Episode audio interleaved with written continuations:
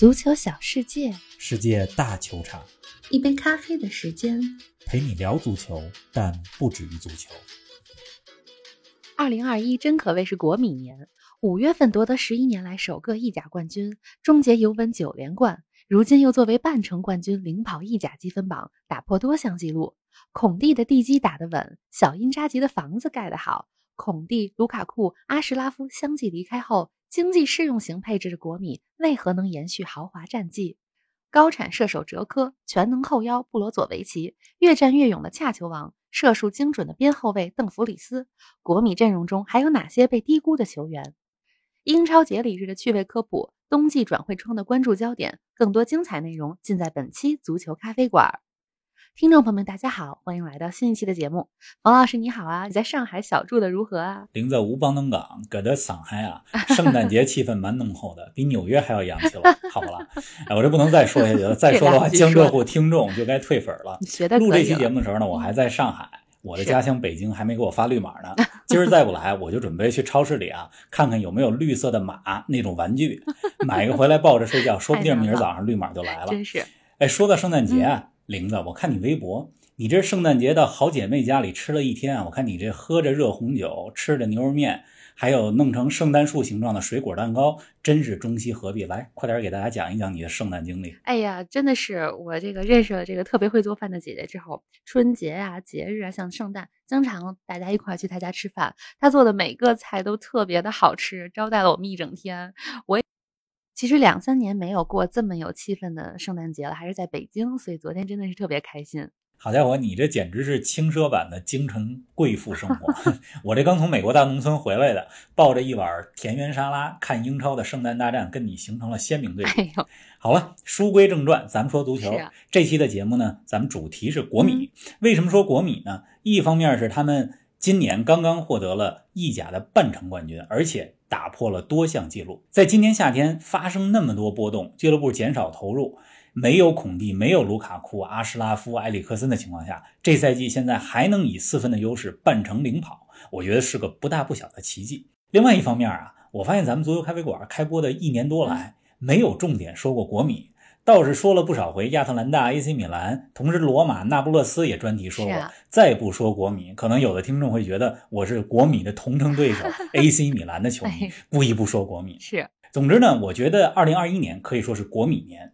上赛季夺冠，这赛季目前又是半程冠军，打破多项纪录。比如说2021这个自然年里，国米打进了一百零四个球，这是七十一年来意甲自然年的最高。是，之前咱们开玩笑说亚特兰大才是真蓝黑。前几年亚特兰大在意甲、欧冠当中的表现确实比国米好，但是今年二零二一年，国米算是为自己证明了，重新夺回了真蓝黑第一代言人的身份。哎，还真的是。所以今儿呢，我这喝着一杯意式浓缩，跟大家聊一聊国米。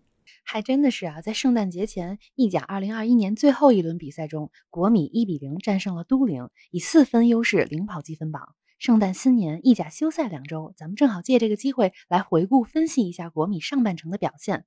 说到圣诞啊，五大联赛只有英超在踢，不仅不歇，而且赛程比以往更密集。方老师，正好你给我们科普一下英超节礼日比赛的传统是怎么来的？节礼日啊，还挺有意思。咱们先说说节礼日是什么，再说说节礼日的英国足球传统。节礼日实际上呢是十二月二十六号，圣诞节之后一天，它的英文是 Boxing Day。这个说法呢。是英国的知名作家查尔斯·狄更斯在1833年提出来的。狄更斯大家应该听说过，最有名的作品就是《双城记》。学英语读原著，对吧？通常会读《双城记》。你打开书以后，第一句话：“It was the best of times, it was the worst of times。”非常经典。这是最好的时代，这是一个最坏的时代。为什么叫 Boxing Day 呢？因为19世纪啊，英国形成一个传统，圣诞节之后的一天，雇主们。通常要将这个圣诞礼物啊放在一个盒子里，把这个盒子交给在圣诞节还要辛苦工作的雇员。是，这礼物盒子呢是 box，给盒子的这个动作就被狄更斯称作是 boxing，所以就有了 Boxing Day 这个说法。中文呢咱们叫节礼日。对英国人来说啊，圣诞最重要的就是两个事儿：购物和看球。所以从1888年英国有足球联赛以来，就有节礼日的比赛。历史上第一个节礼日的比赛是一八八八年的两场球，德比郡对阵博尔顿，西布朗维奇对阵普雷斯顿。至今呢，节礼日进行的英兰各级比赛已经有三千七百三十场了。那西布朗维奇是节礼日参加比赛最多的球队，而在这一天拿分最多的球队是曼联。而且节礼日啊，也上演过很多经典的比赛。我印象当中最经典的是2007年，切尔西和维拉打成了4比4。嗯，那场比赛当中，为切尔西进球的是舍甫琴科梅开二度，中后卫阿莱士还有中场巴拉克各进一球。同时呢，切尔西门将切赫在那场比赛当中也犯下了低级的失误。你听着这些名字，好像那个画面就历历在目一样。没错，在足球世界当中啊，总是无巧不成书。你看，切尔西和维拉。今年又被安排在了十二月二十六号节礼日比赛。咱们录这期节目的时候呢，两个队的比赛还没开始。大家听节目的时候，应该已经知道了切尔西和维拉是不是又上演了好戏。这期啊，我本来计划着说英超。但是圣诞新年英超的赛程太密集了，同时有些比赛呢又取消，赛程充满了不确定性，所以咱们呢就干脆之后再说英超。今天他是聊国米，是的，这赛季的意甲呀，有实力争冠的球队也是挺多的，比如那不勒斯和米兰。上半程当中的绝大部分时间里，那不勒斯在领跑，直到第十七轮，国米才开始坐上头把交椅。看来卫冕冠军的底蕴不可低估啊！纵观整个上半程，国米的状态可以说是越来越好。方老师，你觉得有没有一两场比赛是比较提气、比较有里程碑意义的呢？国米的比赛，我觉得有两场值得说一说。一场呢是十一月二十二号三比二战胜那不勒斯那场球，是那个时候那不勒斯是榜首球队，国米呢在那场比赛当中先落后的情况下逆转战胜了那不勒斯，这是非常提士气的，而且送给了那不勒斯联赛首败，同时呢也缩小了积分的差距。是的。当然了，那场球双方踢的比较开放，国米也不是说占据了压倒性优势，尤其国米扳平那个球是个点球，当时巴雷拉的射门打在了库利巴利的手上，恰尔汗奥卢点球破门，没那点球的话，比赛的走势很难说。还真是。如果说战胜那不勒斯那场球呢，并不完全具有信服力，那么十二月五号客场三比零完胜罗马的比赛，则是宣告了国米的王者归来。那场比赛上半场国米就三比零领先了，打的罗马完全没办法。这穆里尼奥在罗马奥林匹克球场的寒冬里，眼看着十一年前带队拿到三冠王的国米，给自己现在的东家上了一课。嗯，战术方面呢，国米的成熟也显示出来了罗马的幼稚。而且那场胜利对国米来讲还有另外一层意义：三比零赢罗马，进球的三个人恰尔汗奥卢、哲科、邓弗里斯，恰恰是国米今年夏天的三个引援。换句话说，这场比赛意味着和上赛季夺冠时候不太一样的新国米也能打出具有统治力的比赛。这对小因扎吉和全队的信心提升太关键了。打进第一个球的恰尔汗奥卢，今天夏天没换主场，换了主队，从 AC 米兰来到了 国际米兰。是的，这赛季状态非常好。对阵罗马的比赛里，主罚角球直接破门。打进第二个球的哲科，三十五岁的老将反噬救主。打进第三个球的邓弗里斯，在欧洲杯上代表荷兰队表现不错，大家都看到了。他呢一直被认为是低配版的阿什拉夫，这场比赛表现也告诉人们，不要拿我和阿什拉夫比，我就是邓弗里斯，我就是我。拿下罗马之后啊，国米越踢越顺，整个十二月份在意甲当中战绩飙红。上周战胜都灵之后，意甲七连胜，而且近六场比赛啊进了十七个球，一个球都没有丢。国米上半程当中进了四十九个球。这是意甲第一，比排在第二的米兰多了九个球，失球数呢第二少，比排在失球数最少的那不勒斯多丢了一个球。这个战绩呢是非常棒。是的，您正在收听的是足球咖啡馆，一杯咖啡的时间陪你聊足球，但不止于足球。欢迎您在各大音频平台关注我们的节目，同时关注我们的足球评论公众号“足球咖啡馆播客 ”（Football Cafe） 和我们的微博“足球咖啡馆”，让我们一起聊球、看球、追球。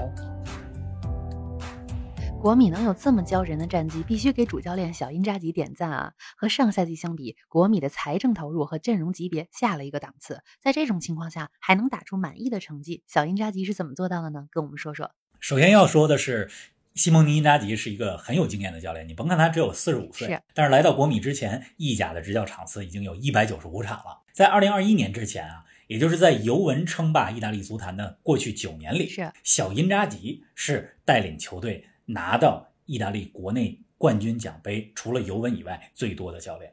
那么他带领拉齐奥获得了一个意大利杯啊，两个意大利超级杯。而且，二零二零年带领拉齐奥时隔十三个赛季重返欧冠，并且打进了十六强，所以他的执教经验摆在那儿。没错，小因扎吉接手的是一支冠军球队。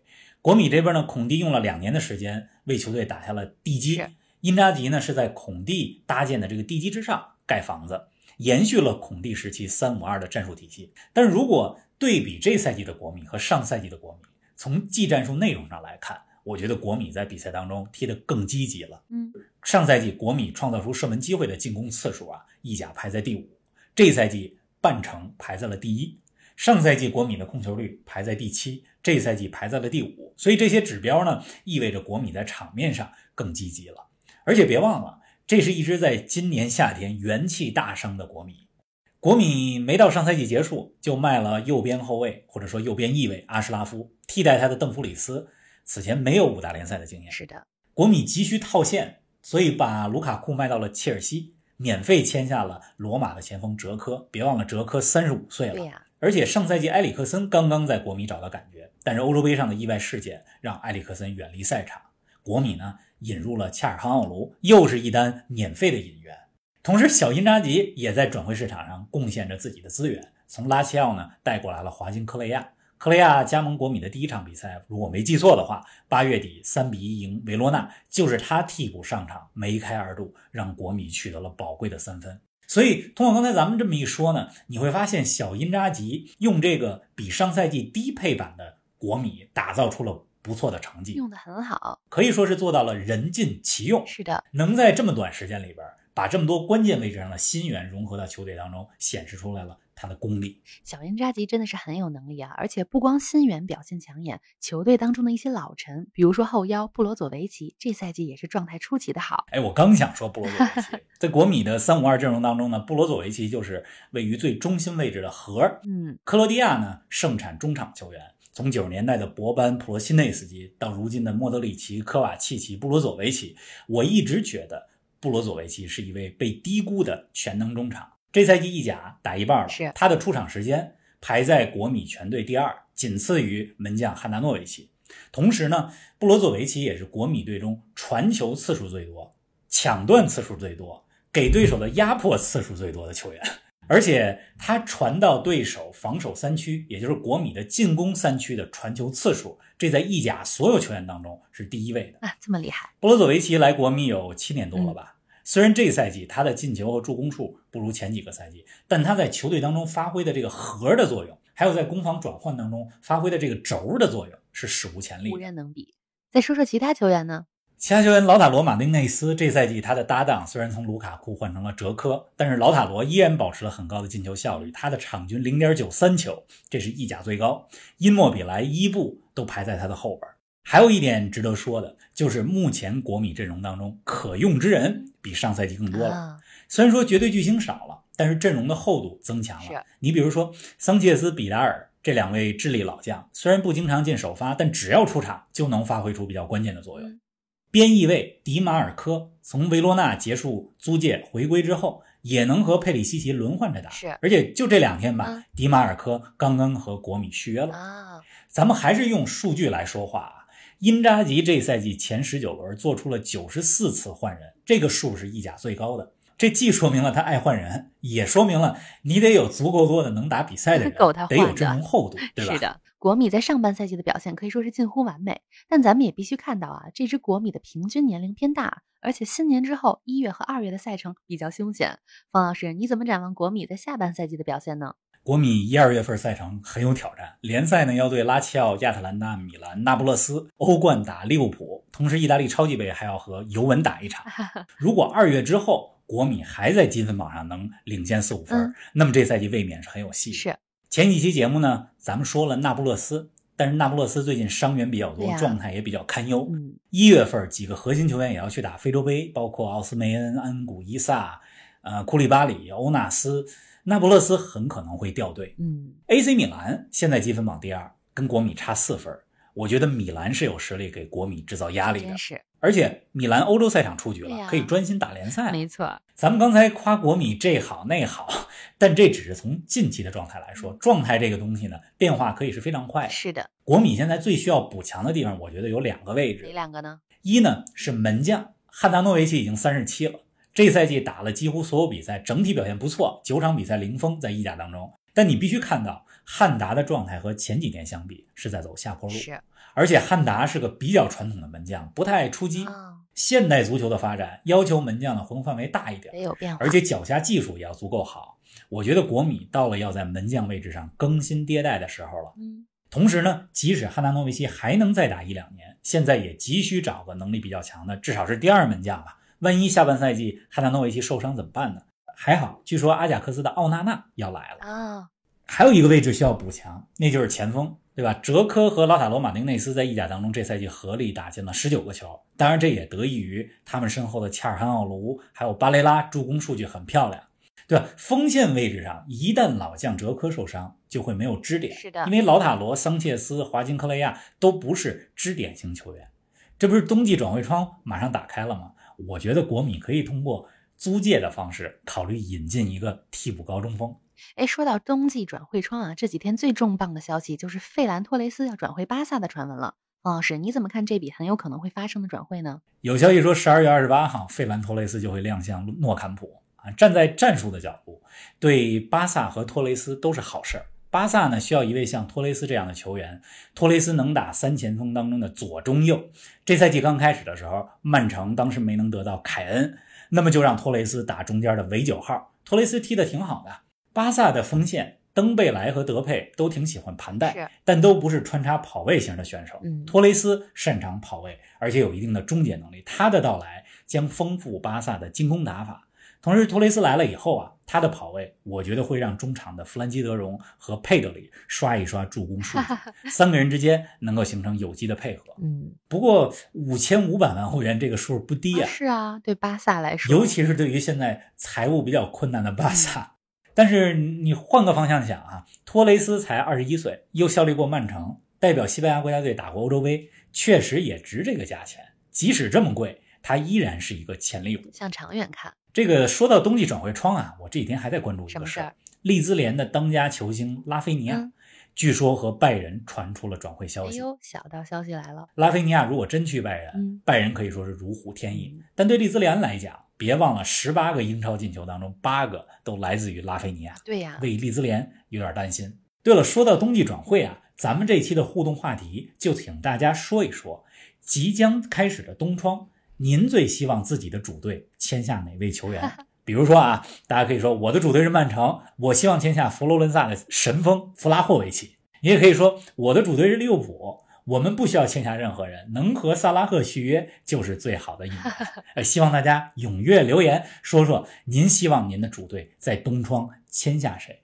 不过咱这希望得相对合理啊。你要说我的主队是水晶宫，希望签下姆巴佩，那就不太现实了。哎呀，梦还是可以做的嘛。虽然姆巴佩已经一半可能是皇马的了。好啦，咱们这期节目又到尾声了。冯老师，未来几天有哪些值得关注的赛事呢？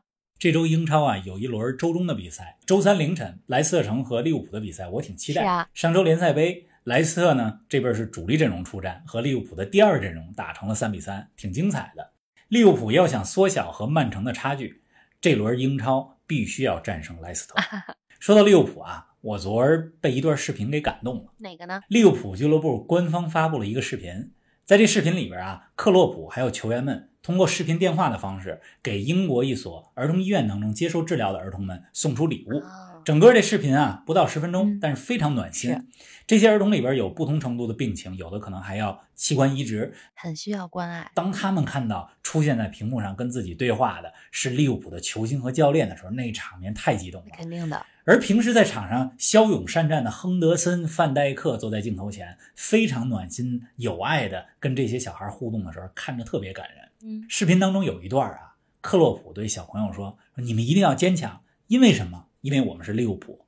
这意味着什么呢？”小孩接话回答说：“意味着你永远不会独行，You never walk alone。”是的，太催泪了，确实是。看完这段视频，我在社交媒体上转了一下，我的留言呢是这么说的：“我说我是一名二十五年的曼联球迷，我是一位中立的足球节目主播，但是利物浦是我最尊敬的球队。”确实是非常感人。无论二零二一年遇到了怎样的困难，大家都应该相信，二零二二你不会独行。陪伴着大家的有家人、有朋友，还有我们足球咖啡馆。过几天我们还有一期跨年特别节目，咱们下期不见不散。不见不散。